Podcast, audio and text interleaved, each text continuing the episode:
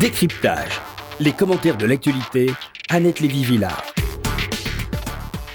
Bonjour, bonjour Marc Semo. Bonjour. Merci d'être venu aujourd'hui, mercredi. Euh, nous avons travaillé ensemble pendant longtemps à Libération, mais aujourd'hui vous êtes au journal Le Monde. Alors, je ne sais pas comment on dit ça, en charge des questions diplomatiques, c'est ça?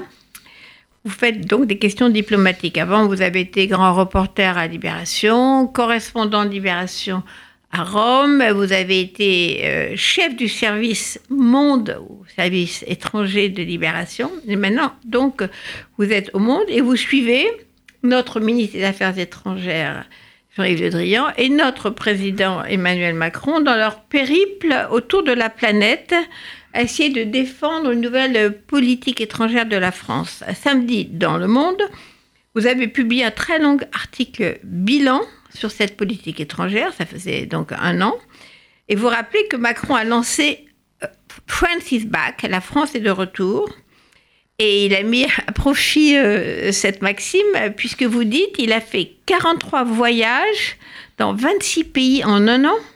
Oui, c'est un bon score. Apparemment même peut-être un record. Pour la première année, c'est pas tout à fait sûr, mais apparemment oui. Bon, c'est un peu le job. Hein, le, selon la constitution de la Ve République. Le, le job du président, le job du ministère, du ministère Non, non c'est le job du président. dans la constitution de la Ve République, le, la politique étrangère et euh, le, fait du chef de l'État est son domaine réservé. Euh, et euh, alors ensuite, ça, ça dépend des, des, des, présidents, mais une bonne partie de son temps est quand même consacrée à la politique étrangère, dont le ministre des Affaires étrangères est l'exécutant, euh, éventuellement le poisson pilote, mais fondamentalement, c'est le chef de l'État qui incarne la politique étrangère. Et Emmanuel Macron, avec sa vision jupitérienne, assumée, je suis Jupiter, il faut une présidence on revient à l'esprit de la cinquième, donc tient tout spécialement à cela. En plus, Emmanuel Macron n'aime pas trop que d'autres prennent la lumière autour de lui, donc la politique étrangère, c'est Emmanuel Macron, et il l'incarne avec d'ailleurs un réel succès, hein, parce que bon, il est jeune, il est brillant, euh, il parle l'anglais. Euh, très bien euh, anglais. Il parle, oui, et, et il y a un autre qui parle très bien anglais, c'est Chirac. Voilà, et ensuite, compte tenu au moment de son élection, qui est arrivé après celle de Trump, aux États-Unis et le Brexit, ça semblait marquer un coup d'arrêt de la vague populiste, alors ce qui n'a pas été le cas, parce qu'on l'a vu avec ce qui s'est passé en Hongrie, notamment la réélection d'Orban, on le voit avec ce qui est en train de se passer en Italie aujourd'hui. Mais à l'époque, bon, ça avait semblé l'arrêt d'une vague populiste. En plus, tout le monde avait très peur de ce qui allait se passer la France et d'un deuxième tour entre Marine Le Pen et Jean-Luc Mélenchon. Donc voilà, donc il y a eu autour de Macron ce soulagement, voilà, et donc euh, il y a eu cet il y a eu cet effet Macron qui reste. Hein, il était d'autant plus fort justement que, euh, comme, comme, disent les Russes là, avant la visite à Saint-Pétersbourg, il est le représentant d'un Occident collectif, c'est-à-dire un peu, c'est le leader aujourd'hui qui symbolise l'Occident. Hein, Emmanuel Et plus que l'Europe même, parce que donc Angela Merkel est quand même politiquement affaiblie, prise dans sa coalition. Euh, c'est plus celle qu'elle était avant. Hein. Avant, c'était elle le numéro de téléphone de l'Europe, pour reprendre la célèbre formule. Euh, Theresa May est complètement enlisée, empêtrée dans le Brexit. Euh, Donald Trump est dans un unilatéralisme de pire en pire et complètement imprévisible. Donc globalement, celui qui incarne l'Occident, une certaine idée des valeurs de cet Occident, euh, même le, multilatéralisme, etc., c'est Emmanuel Macron. C'était sa force, mais aujourd'hui c'est sa faiblesse. Parce que le problème, c'est qu'il n'a plus de vrais partenaires. Alors oui, justement, je vais vous citer, Marc Semo. Vous dites effectivement, avec un Trump imprévisible, une Theresa May engluée dans le Brexit et une Angela Merkel affaiblie, Macron bénéficiait d'un exceptionnellement alignement des planètes pour émerger sur la scène internationale.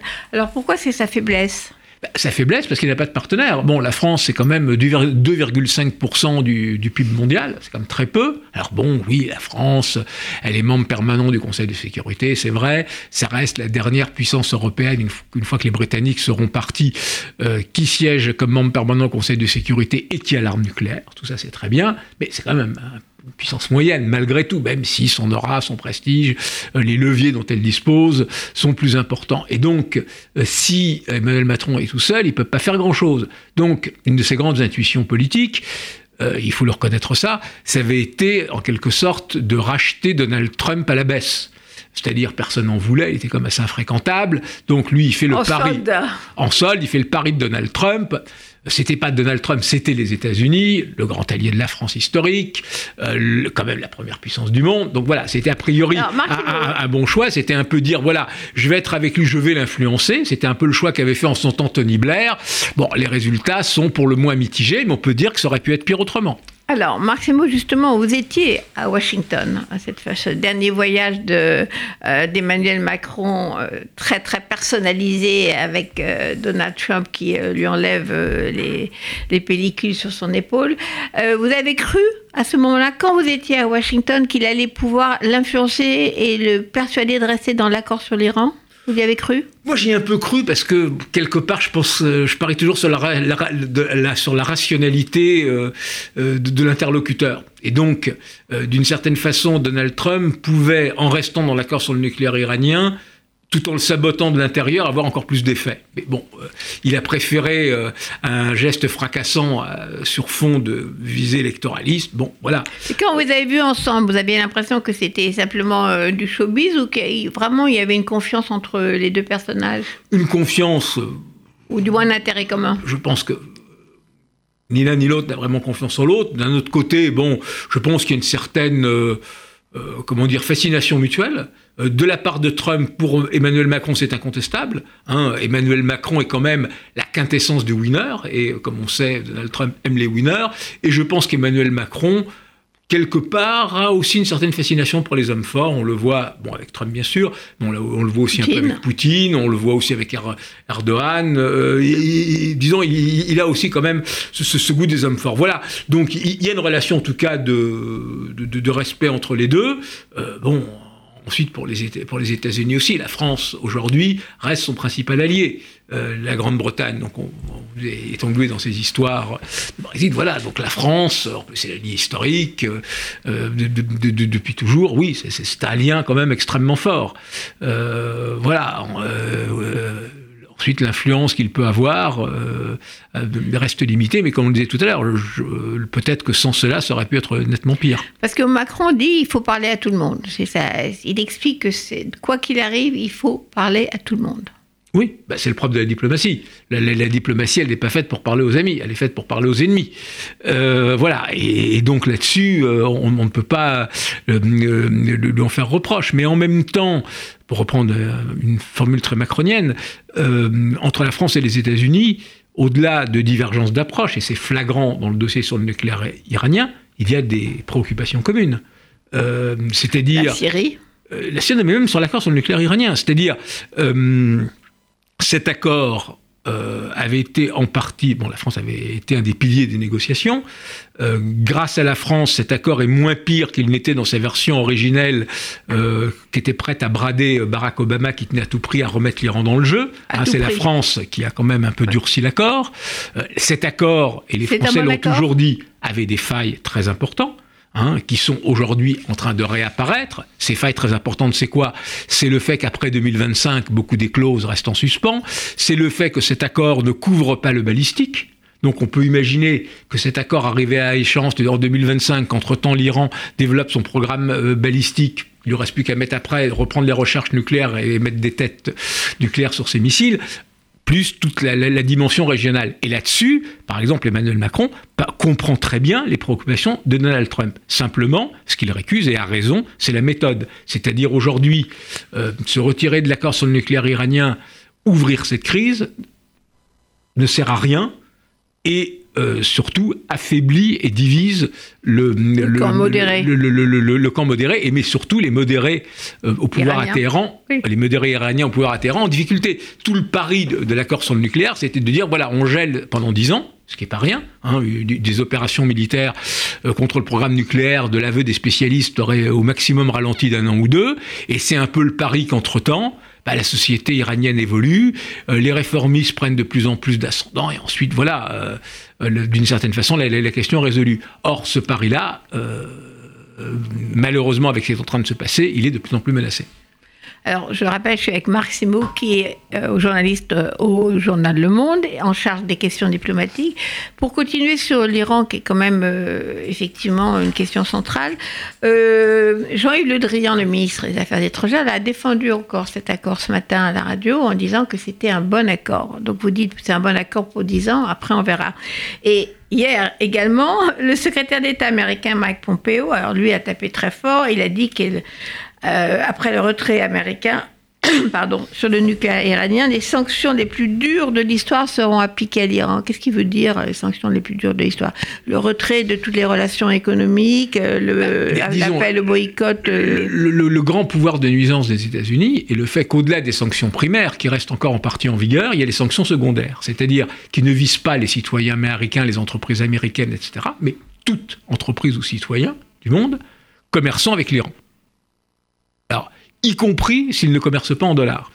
S'il commerce en dollars, il tombe sous le coup de la loi américaine, mais même s'il ne commerce pas en dollars, il, est victime de, de, rétorsion par ces sanctions secondaires, c'est-à-dire que qu'une entreprise américaine ne pourra faire affaire avec lui, qu'il ne pourra pas rentrer sur le territoire des États-Unis, que s'il a des membres de son conseil d'administration américain, ceux-ci doivent se retirer, etc., etc. Et cette menace de sanctions secondaires est bien réelle, parce que, y compris les entreprises européennes euh, déjà implantées en, Iran, type Total par exemple, ben ont déjà annoncé qu'ils se retiraient. Parce que s'ils ont le choix entre le marché américain et le marché iranien, il n'y a pas d'hésitation à avoir. Donc les Américains veulent mettre une pression maximum sur Téhéran. Et ils le font déjà aujourd'hui. Elles le font déjà, elles ont commencé, ça allait de, de, mal en pis. L'idée est de... Alors, est-ce que euh, cela vise uniquement à amener les Iraniens à céder en refaisant un nouvel accord sur le nucléaire plus complet, plus élargi, etc.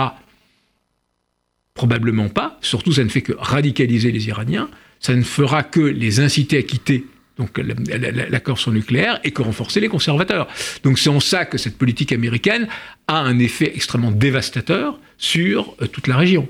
Et euh, malheureusement, même si les Européens disent on ne va pas se plier, euh, si Bruno Le Maire dit, voilà, si Bruno Le Maire dit qu'on ne peut pas accepter ce rôle de gendarme économique du monde des États-Unis, etc., etc. Au-delà des effets rhétoriques, même si les Européens vont essayer de mettre des circuits alternatifs, malheureusement, ça, ça, ne va pas marcher. Euh, et même l'idée euh, de rembourser euh, les, entreprises européennes qui seraient pénalisées par ça est à bien des égards baroque compte tenu de la lenteur et de la complexité des mécanismes de décision en Europe. Ah, le problème, c'est que ce type de sanctions économiques, ça renforce effectivement le camp extrémiste euh, en Iran et ça affaiblit le camp modéré parce que du coup c'est un front uni contre l'ennemi euh, qui vient de l'extérieur. Ça a toujours marché comme ça. Et c'est là qu'on voit toutes les difficultés de la méthode Macron. Parce que Macron au début se serait très bien vu en médiateur hein, quand il avait été à New York pour son premier séjour en septembre pour l'Assemblée générale des Nations Unies. Il avait rencontré en marge de l'Assemblée générale des Nations Unies aussi bien par deux fois Donald Trump que Hassan Rouhani, le président modéré iranien, et il se posait en, un peu en médiateur, euh, essayant de convaincre Trump qu'il ne fallait pas quitter l'accord parce qu'on allait essayer de l'élargir, de le renforcer, de le compléter, essayant de faire comprendre à Hassan Rouhani que si on discutait d'autre chose, notamment du balistique et tout, il y avait peut-être des chances de le garder sur pied. Donc il se voyait en médiateur. On imaginait même, il imaginait même qu'il pourrait aller à Téhéran, hein, qui, était, qui aurait été pour lui un très gros coup. Ça aurait été le premier grand chef d'État occidental à se rendre en Iran depuis la révolution islamique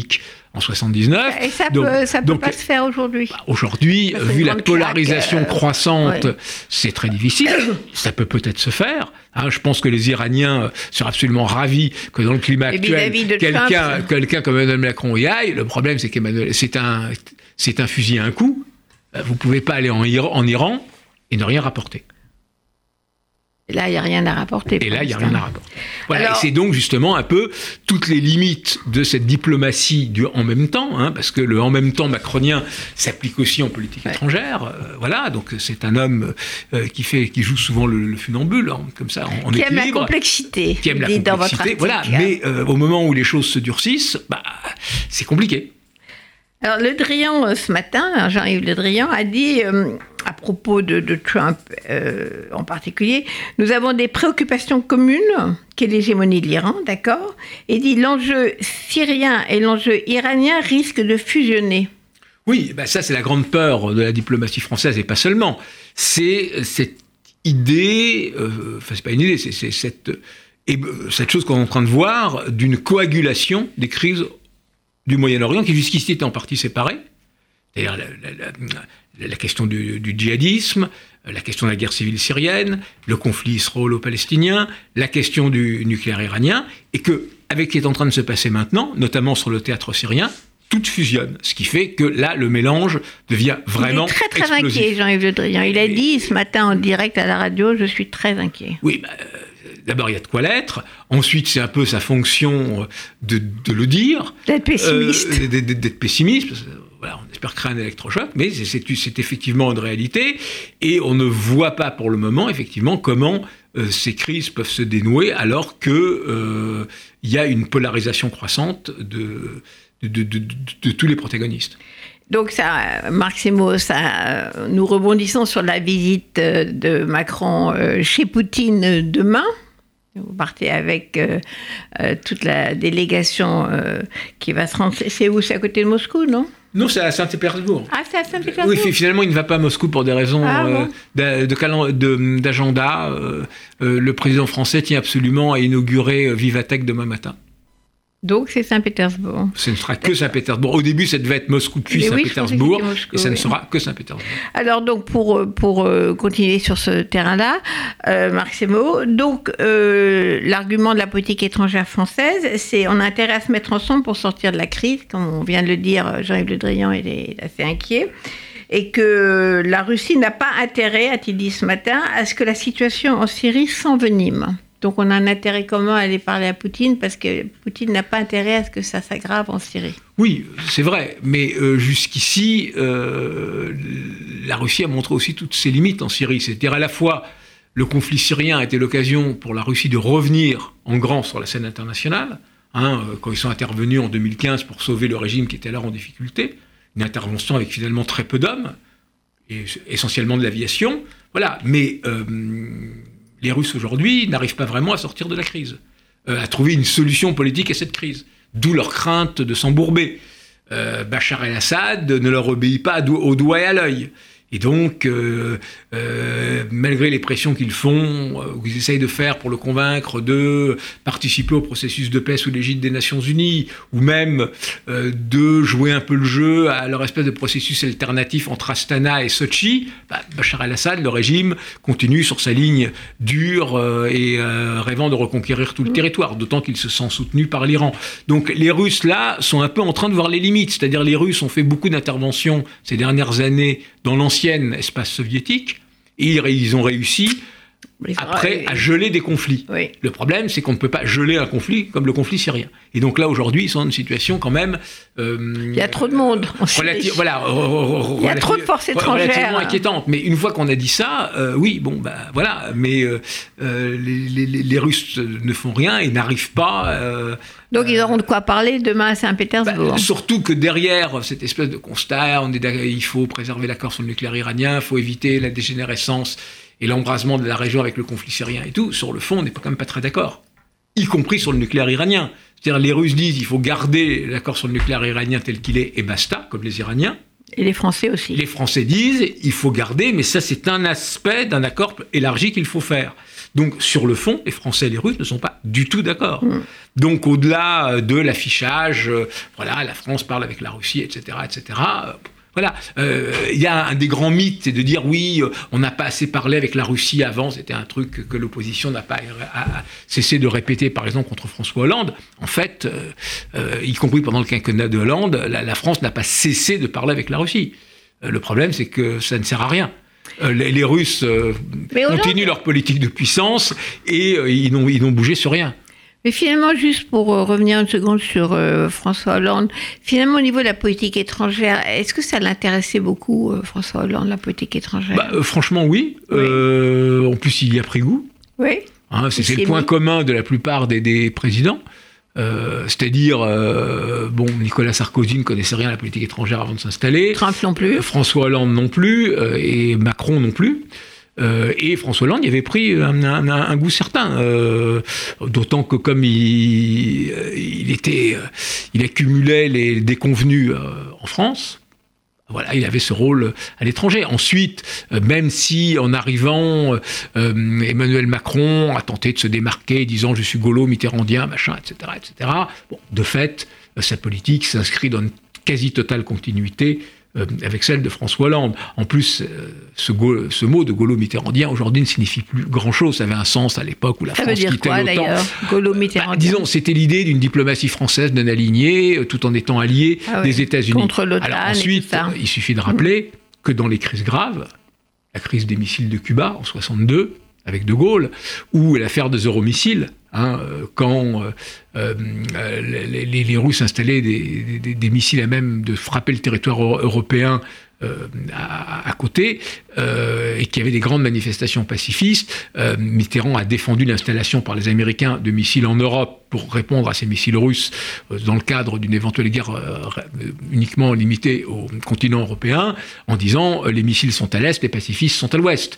Donc, dans les moments difficiles, euh, euh, aussi bien de Gaulle que Mitterrand ont été parmi, voire les plus fidèles alliés des États-Unis. Donc il y a toute une partie de rhétorique. Alors, euh, Marc Semo, donc, qui est en charge des questions diplomatiques au journal Le Monde, et avant c'était au journal Libération. Vous avez été longtemps correspondant de Libération et d'autres journaux, je crois, à Rome, en Italie, qui est donc un pays qui vous est très cher. Donc, est-ce que vous êtes aussi catastrophé que tout le monde par euh, la coalition entre la Ligue et, euh, et le parti, euh, combien d'étoiles 5 étoiles? Cinq étoiles. Des Bah, 5 étoiles Oui, il y, a- il y a de quoi l'être. C'est quand même euh, le scénario catastrophe auquel a échappé la France de justesse. avec Le Pen, et- mais- Pen. voilà, se fait d'une autre manière en Italie. Et surtout, c'est une très mauvaise nouvelle pour la France, et notamment pour Emmanuel Macron. pour l'Europe Euh, pour l'Europe évidemment, mais notamment pour Emmanuel Macron, parce que euh, Emmanuel Macron voulait avait des grandes ambitions pour l'Europe. hein. C'est quand même l'idée clé de sa diplomatie, c'est que c'est l'Europe en tant que telle qui doit être le leader du monde libre. Donc, Il a été élu avec un euh, drapeau euh, européen. Voilà, la France toute seule est quand même un peu petite. Euh, la- la- la- L'autre grande idée de- d'Emmanuel Macron, c'est qu'il faut réformer l'Europe. Bon. euh, euh, déjà, euh, l'Allemagne traîne de plus en plus les pieds, notamment sur les- toutes les questions sur la zone euro, un budget de la zone euro, un ministre de la zone euro. Euh, la- L'installation au pouvoir, c'est pas encore fait, mais très probable, de ce gouvernement populiste Ça à va, se Rome. faire, ça va se faire, non? C'est probable. Ce gouvernement populiste à Rome, avec ses promesses complètement inconsidérées, où ils ont mis bout à bout les deux programmes, celui de la Ligue et celui du mouvement 5 étoiles, Alors moi, avec, toutes lu- leurs, avec j'ai toutes leurs lu promesses leur- les plus folles, leur bon, programme. ne peut que rendre absolument hystérique et encore plus euh, euh, et braquer les Allemands, et donc toute possibilité de faire quoi que ce soit en Europe maintenant euh, est, finie. La France comptait avant sur l'Italie pour être un espèce de contrepoids. hein. on avait même lancé l'idée, c'était Macron, d'un traité du Quirinal comme il y avait le traité de l'Élysée. Voilà, là, tout ça, maintenant, a volé en éclats. Pendant que à l'est de l'Europe, les, les, les démocraties reculent en quelque Voilà. sorte. Donc c'est quand même un timing très très difficile à gérer pour euh, reconstruire l'Europe dont Absolument. rêve Macron. Donc dans, dans le bilan d'un an, euh, son rêve européen a pris un coup dans l'aile. mais en plus, je- j'aurais cru cette idée du bilan, le bilan d'un an. C'était un bilan des- euh, parce que c'est trop court. On peut pas juger Ouais. une politique étrangère sur un an. Mais vous l'avez fait Oh. quand même. Non, j'ai pas fait. Justement, j'ai dit ce n'est pas un bilan. C'est euh, un, un point d'étape où l'on peut voir les lignes de force et les failles. Prudent. Non, mais un, un bilan au bout d'un an. Oui, euh, bien sûr. euh, mais on, voilà, on même adore très ça. Nous, on fait toujours ça, en particulier euh, dans le journalisme. Oui, mais, mais on ça, c'est justement. c'est- l'époque de, année. de- de l'accélération qui, qui n'est pas bien. Oui. Et voilà, il faut On a toujours. fait le bilan de et- 50 ans euh, après mai 68, 68. pareil. Alors, à propos de l'Italie, quand même, j'ai donc lu le programme, enfin, ce qui ressemble à une plateforme, euh, d'accord Et cette histoire de 500 000 euh, migrants illégaux qu'ils veulent renvoyer, mais ils les renvoient où? Alors, euh, ce qu'il faut voir, c'est qu'une des raisons aussi de ce triomphe populiste en Italie est la conséquence directe de, du fait que l'Europe a laissé l'Italie très Tout seule. ouais. Et notamment la France, parce que l'Allemagne, à une époque, avait pris beaucoup de migrants, même si Un plutôt million ceux autour. qui venaient voilà, par la route des Balkans. Mais euh, depuis des années, de fait, il y avait énormément de migrants le- qui arrivaient euh, au sud de l'Italie, euh, qui ensuite remontaient, passaient le Brenner et allaient en Allemagne. La France bloquait, bloque à 10 28 000. 000. 10 000. Voilà. La France était engagée pour 10 000. Il y en a eu. 8 000, je crois. oh non, non, euh, même pas. Il y en a Moins eu encore moins de 1000. Moins de 1000 Oui, voilà. Ils n'ont même De- pas pris leur quota de 10 000 Oui, ils n'ont même pas repris leur quota de 10 000. Donc, pour toutes ces raisons, il y a une acrimonie la France et une hein. rage euh, de l'Italie Ouais. par rapport à ses partenaires et par rapport en particulier à la France, parce qu'il y a toujours ce rapport compliqué entre la France et l'Italie, deux nations euh, cousines, et en même temps l'arrogance française a toujours exaspéré les Italiens. Voilà, donc dans, dans ce cas concret, euh, il y a une acrimonie très forte. Alors, donc, je repose ma question. Qu'est-ce qui va se passer avec ces 500 000 illégaux qu'ils ont l'intention d'abord de mettre dans des centres de, de rétention et ensuite d'expulser Mais vers où? Bon, d'abord, euh, entre le dire et le faire, il y a quand même un abîme, on voit mal comment ils y arriveront. Euh, Parce que en- l'Italie s'est très bien conduite avec les, les migrants. Quand, euh, sur Lampedusa, ils ont réussi à en accueillir des oui, dizaines de ils en milliers. accueillent, voilà. Mais, mais le, le- le- jusqu'ici, disons, le, pendant très longtemps, le deal était on les accueille, Et après, ils vont ailleurs. ils vont ailleurs. Parce que Mais finalement, assez peu de migrants avaient envie de, de- de rester en Italie. Aucun. Euh, si, si, il y en avait aussi, parce qu'en même temps, il y a quand même euh, pas mal de migrants qui euh, se sont installés en Italie et, et qui ont prospéré. Parce que euh, ce qu'il faut voir, c'est que même un parti d'extrême droite comme la Ligue est très ambivalent. À la fois euh, la xénophobie et son fonds de commerce. D'un autre côté, tous ces petits entrepreneurs du Nord, qui sont la base même de l'électorat de la Ligue, sont ravis d'avoir des migrants. Euh, pour, ramasser les tomates. non, mais c'est, c'est- eux font pas de la tomate, eux ils font de la petite industrie et tout. Ouais, ouais. Donc justement, ils, ils veulent pas trop d'Africains, mais eux, par exemple, ils adorent les, les, les Roumains, les Albanais, etc. euh, parce qu'ils en ont besoin pour faire tourner les, les usines. Ensuite, souvent, euh, après qu'ils soient constitués un petit pécule, ils rentrent dans leur pays pour devenir sous-traitants. Hein, euh, euh, et- des liens économiques. ils gardent des liens économiques et, et donc ça marche très bien. Donc il y a cette espèce euh, de, de double discours de la Ligue euh, sur la question des migrants entre d'un côté un pragmatisme dans les faits et les positions rhétoriques. Ensuite le mouvement 5 étoiles est très ambigu aussi sur l'immigration. Alors lui comme il a des vagues racines aussi quand même à gauche, c'est euh, on ne dénonce pas l'immigration, on dit on dénonce les mafias de l'immigration et le business de l'immigration. Mais de fait, ça se recoupe beaucoup. Hein, euh, le- le- les, ceux qui, pillent- euh, ceux qui euh, euh, tiennent la barre des navires de migrants sont souvent euh, des migrants qui payent comme ça leur passage. Le, ceux qui font le business des migrations, c'est souvent des migrants. voilà. Donc c'est- une distinction assez rhétorique. Et euh, voilà, donc on verra ce que va faire l'Italie, mais c'est en bonne partie de la posture. Est-ce qu'on a raison de comparer la Ligue avec euh, le Front National? Bah, euh, c'est pas, euh, il, il s'assume. euh, Oui. Salvini a fait ce choix de transformer ce mouvement de droite populiste et dur, mais régionaliste, en un mouvement finalement plutôt copié sur le Front National. Il y voit le seul moyen de gagner les élections, sur quoi il n'a pas tout à fait tort, parce que la Ligue en tant que telle, par définition, puisque quand même son fonds de commerce c'était de protester contre Rome et contre les fainéants du Sud, électoralement était un peu coincé au Nord. Et donc, Voilà. la- la Donc en devenant, en euh, devenant un parti genre le FN ouais. et en misant sur la xénophobie plus que contre euh, Rome la voleuse, bon, bah, ils se mettent en position de euh, devenir euh, la, première force euh, de, de la droite italienne. Mais euh, Marc Semo, euh, on rappelle souvent que le mot euh, fascisme est un mot italien, a été inventé par euh, Mussolini. Est-ce qu'on a raison de ressortir ça aujourd'hui à propos de ce, ce gouvernement euh, de coalition populiste? Il faut toujours se méfier des, des, des- des comparaisons historiques du genre on est de nouveau dans les années 30 et tout. Non, ce qui en revanche est sûr, c'est que l'Italie est un laboratoire politique. Elle l'a été, alors à l'époque du fascisme, elle a inventé ça avec un certain succès. Euh, elle l'a été avec Berlusconi. D'une certaine façon, ce mélange de populisme, d'hommes Trump. d'affaires, voilà, l'ancêtre de Trump. Alors ensuite, euh, oui, il y a quand même quelque chose de très angoissant, c'est-à-dire, euh, il y avait eu après les enquêtes main propre, la vieille classe politique issue de la résistance qui avait une certaine, euh, qui était à la fois corrompue mais qui avait quand même une certaine dimension, a été balayée. Il y a eu Berlusconi qui était corrompu et qui était quand même un cran en dessous.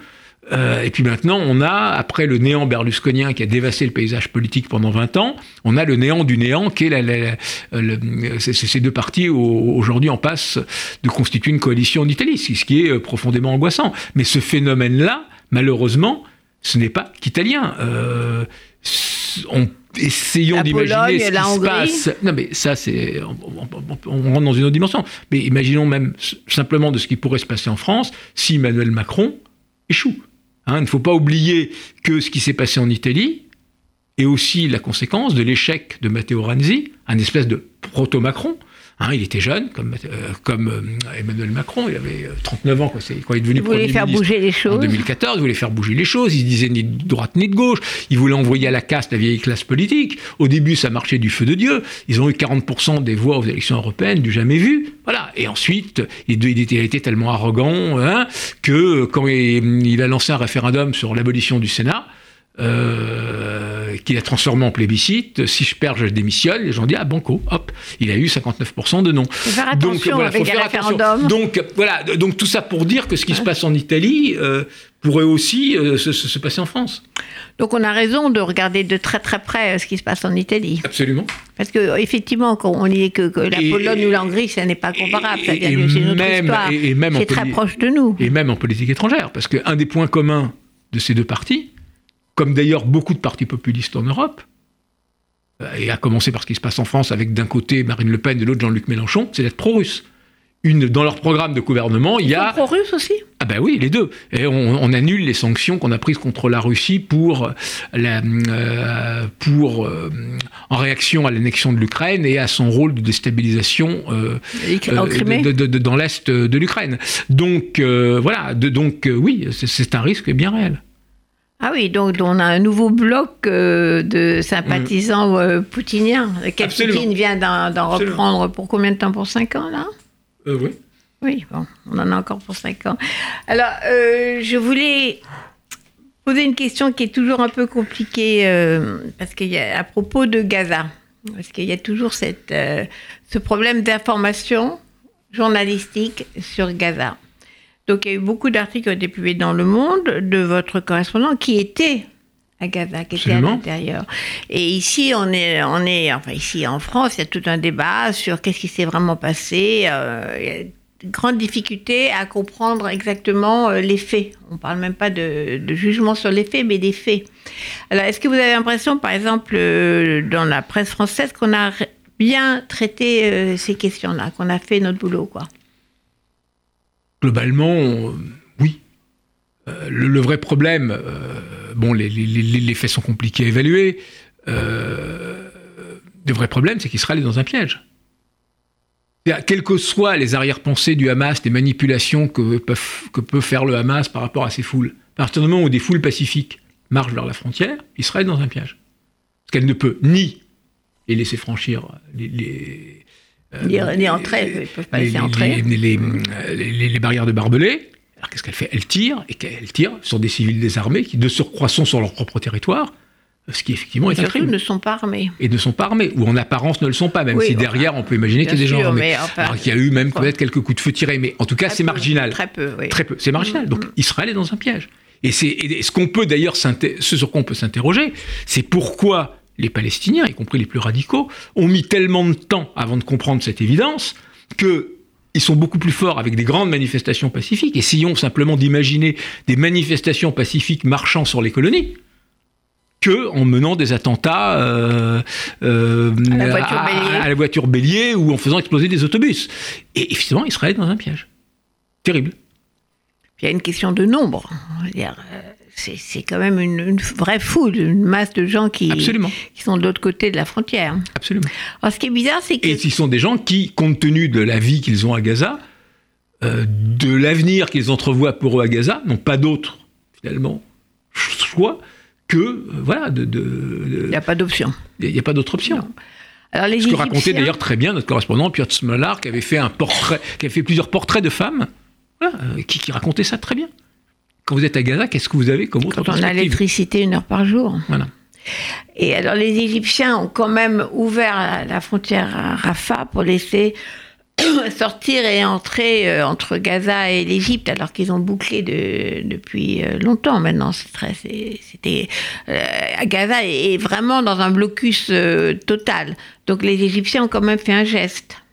Oui, mais voilà, le, problème, c'est que ça ne suffit pas. Donc euh, ce qu'on est en train de payer, c'est en même temps le blocage du processus de paix. Mais ce qu'on voit aussi, c'est à quel point, et c'était quand même ça peut-être le plus révélateur, c'est qu'au-delà de ce bilan qui est très lourd, c'est à quel point aujourd'hui, la question israélo-palestinienne est devenue secondaire.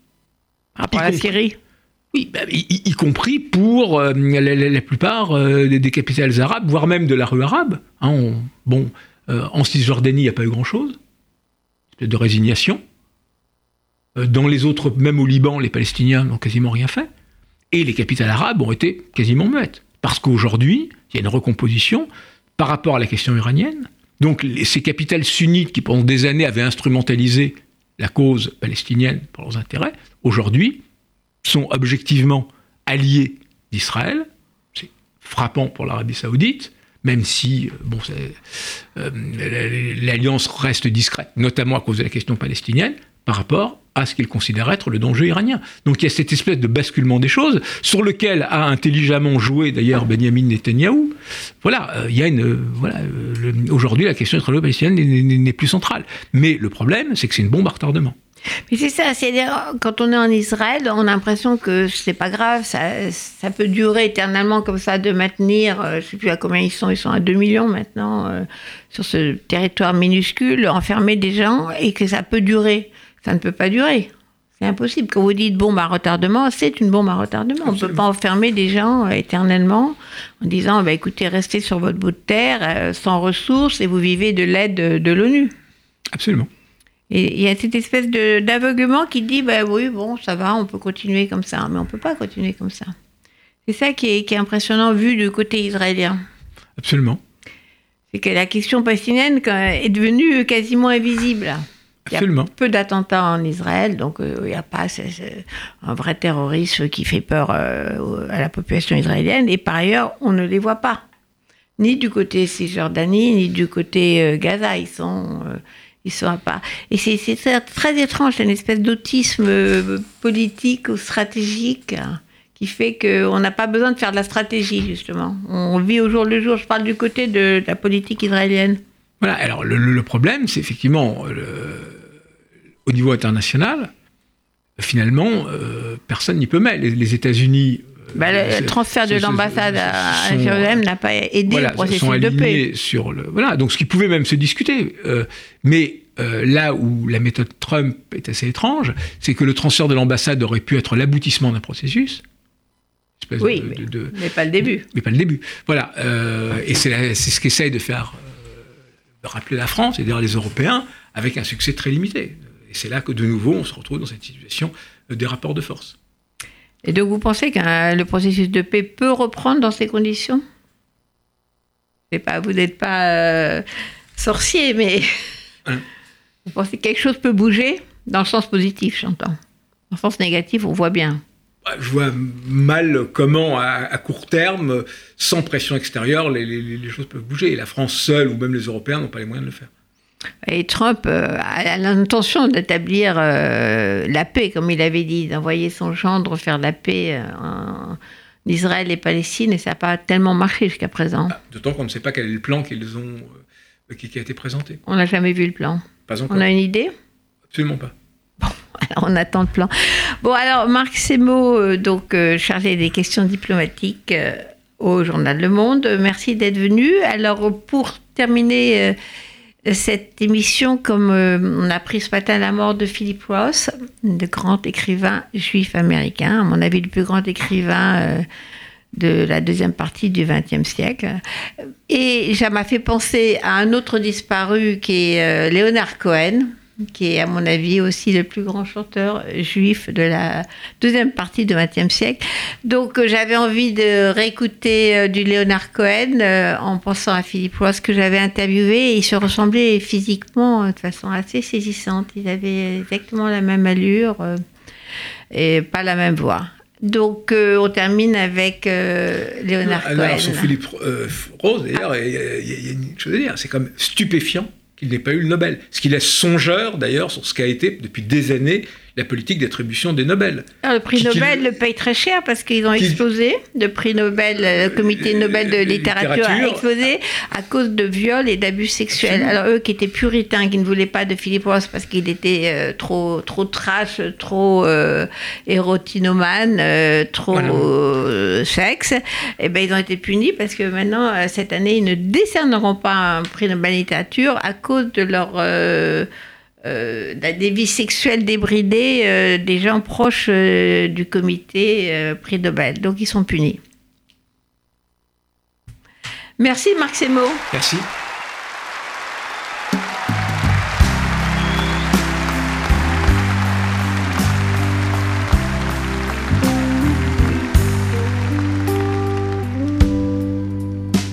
I've heard there was a secret chord that David played and it pleased the Lord. But you don't really care for music, do you? It goes like this the fourth, the fifth, the minor fall, the major lift, the baffled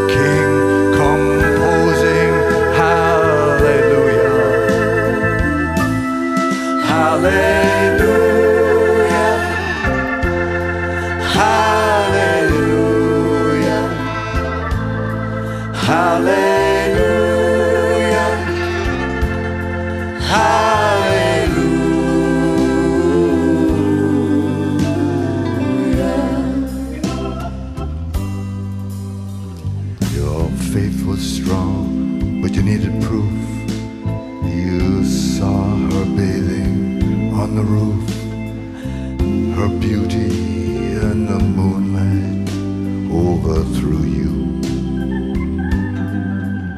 She tied you to a kitchen chair. and She broke your throne and she cut your hair, and from your lips she drew the hallelujah.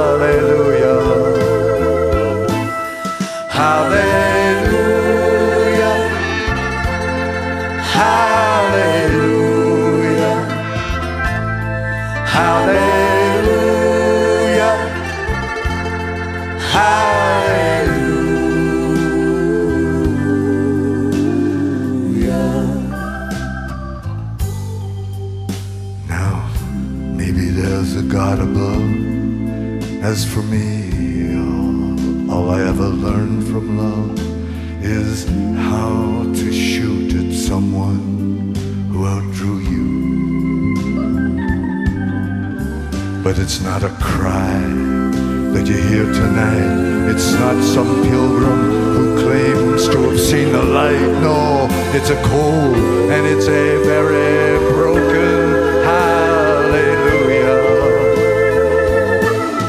Hallelujah.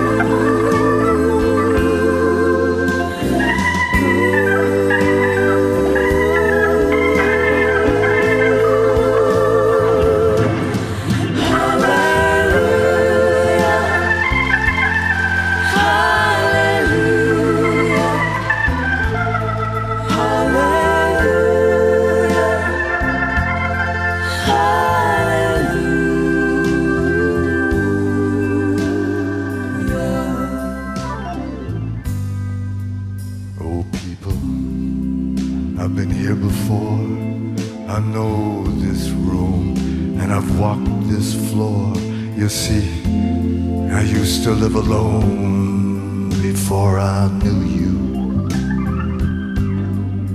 And I've seen your flag on the marble arch. But listen, love, love is not some kind of victory march. No, it's a cold and it's a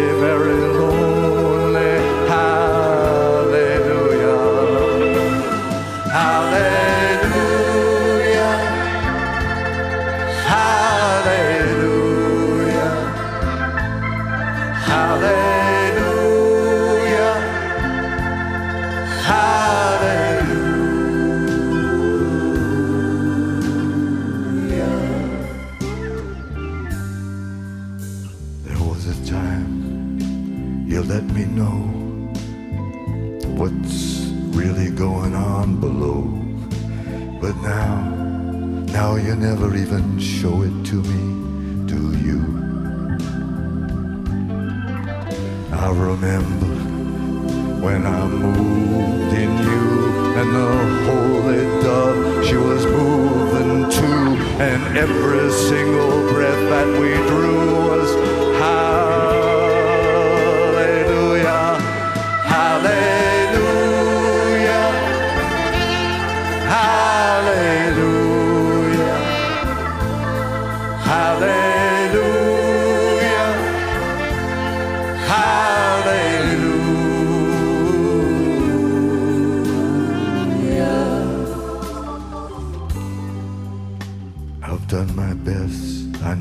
wasn't much.